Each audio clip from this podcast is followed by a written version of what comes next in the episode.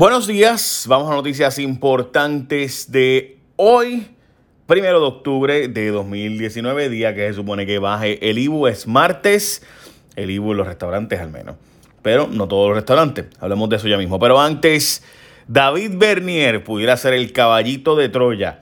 Yulín está esperando y el PPD salivando porque David aspire.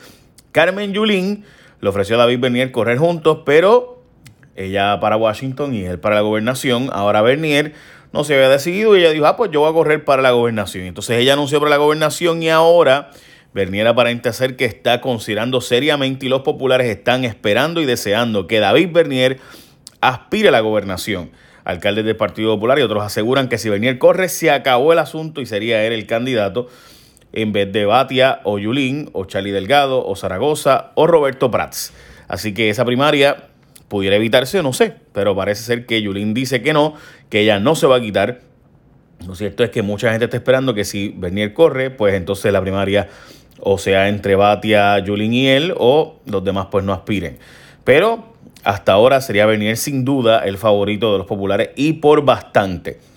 Harto los viequenses no dejan salir a la directora de ATM de terminal y se fueron allí en kayaks y evitaron que ella pudiera irse y a pasada la una de la madrugada de hoy fue que pudo venir e irse la jefa de ATM, Mara Resto, que como ustedes saben, Mara Pérez Resto, que como ustedes saben, pues ya ha tenido muchas controversias por el problema centenario de las lanchas, si es centenario realmente.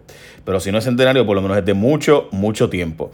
Oye, no sé si te ha llegado una llamada telefónica o un mensaje de texto haciéndose pasar como que, ah, te llegó, por ejemplo, usted hizo una transacción de 200 dólares en una tienda en Carolina del Norte. Si usted no lo hizo, marque aquí. Tú vienes y marcas el número y entonces te empiezan a pedir información como tu seguro social, tu contraseña, tu número de tarjeta de crédito para disque verificar tu cuenta. Eso es un fraude y se le ha estado pasando, le ha estado pasando a miles y miles de personas que por fraudes bancarios, por fraude de tarjeta de celular, por fraude de tarjetas de crédito, te envían información y son bien buenos. Conozco mucha gente y de hecho hicimos un programa sobre este tema la semana pasada en mi programa de televisión. Mucha gente ha caído en esto, desgraciadamente, de hecho, de las llamadas que nosotros hicimos, la mitad de la gente caía, literalmente dándonos información bien confidencial.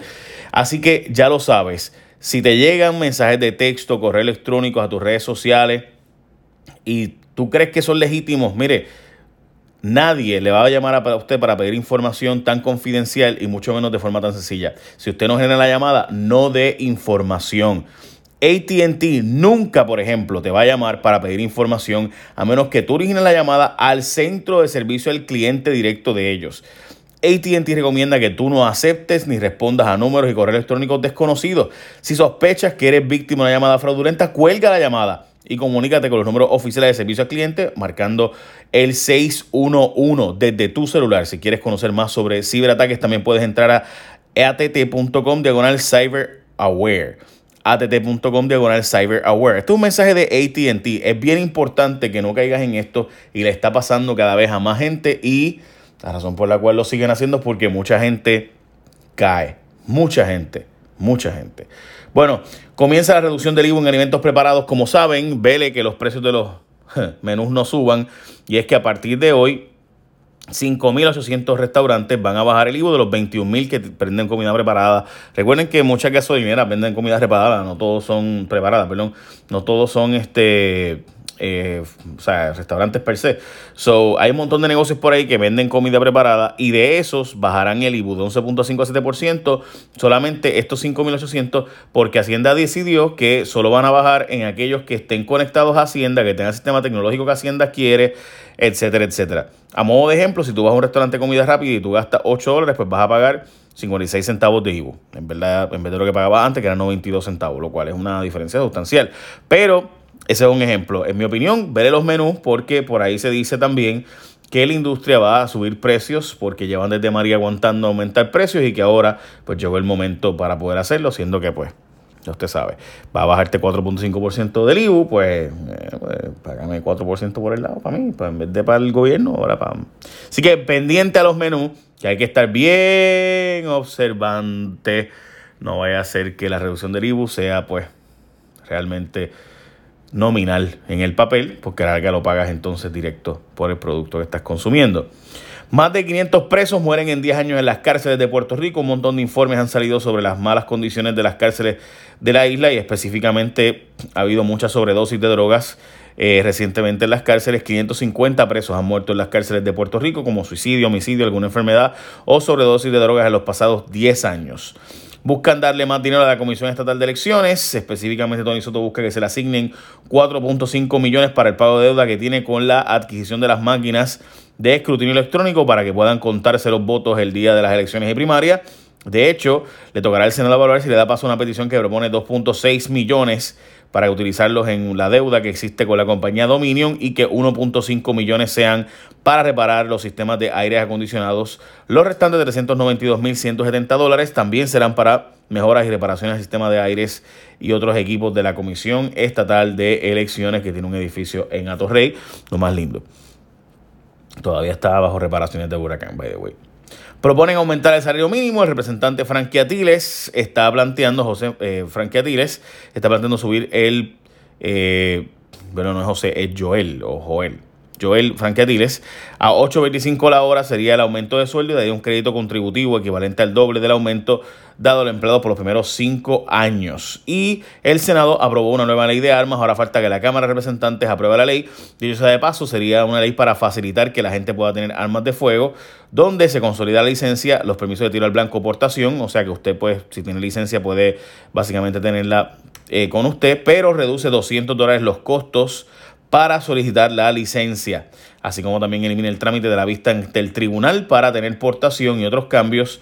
Lo cierto es que la gobernadora se había opuesto a dicha ley eh, porque enmendaba, eh, bajaba las penas por eh, violación a la ley de armas y ahora pues lo que se hizo fue que se dejó básicamente las penas como la gobernadora solicitó. Bueno, y finalmente Donald Trump parece que tenía por costumbre presionar a otros gobiernos para que lo ayudaran. El presidente Trump Parece que también le pidió ayuda al gobierno de Australia en una llamada donde específicamente le dice a Morrison, jefe de gobierno de Australia, que si lo puede ayudar con el secretario de Justicia de Estados Unidos para saber de dónde comenzó la investigación de Mueller en su contra por alegadas conexiones con el gobierno de Rusia.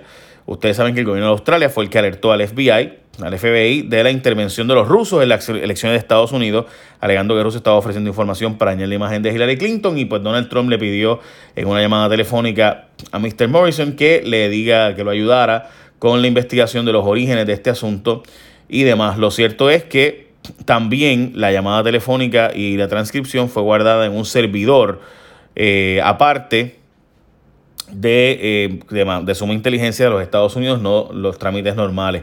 Eh, igual que la llamada con Ucrania, así que pues ya usted sabe, está investigándose este asunto ahora también. Y veremos a ver qué pasa cuando Adam Schiff siente a Rudolf Giuliani, el abogado personal de Donald Trump, que ahora será sentado para hablar sobre esto en las investigaciones de posibles actos delictivos de el presidente de los Estados Unidos, que hay un impeachment inquiry o el cuestionamiento de si de verdad la investigación de si va a procesarse en un residenciamiento contra el presidente. Esas son las noticias importantes de hoy. Recuerda, bien importante. ATT te está alertando del alza en fraudes en llamadas telefónicas, mensajes de texto, correo electrónico, redes sociales. Es sencillo, gente. Lo hacen de forma que te contactan y simulan representar una compañía legítima con la que tú normalmente operas. Te dicen que son el banco, que son una línea telefónica, lo que sea, eh, una tarjeta de crédito.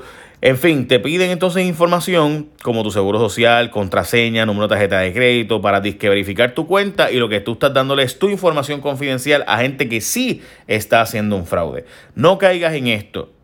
A menos que tú origines la llamada al centro de servicio al cliente, nadie te va a pedir información. Así que eres tú quien tiene que llamar al 611, no de números extraños por ahí. ATT recomienda que no aceptes ni respondas a esos números y correo electrónicos sospechosos y sospechas que eres víctima de llamada fraudulenta, cuelga la llamada. O, simple y sencillamente, no contestes números que no conoces. Si quieres conocer más sobre ciberataques, entra a att.com diagonal cyberaware. att.com diagonal cyberaware. Echa la bendición, gente. Buen día. Bye.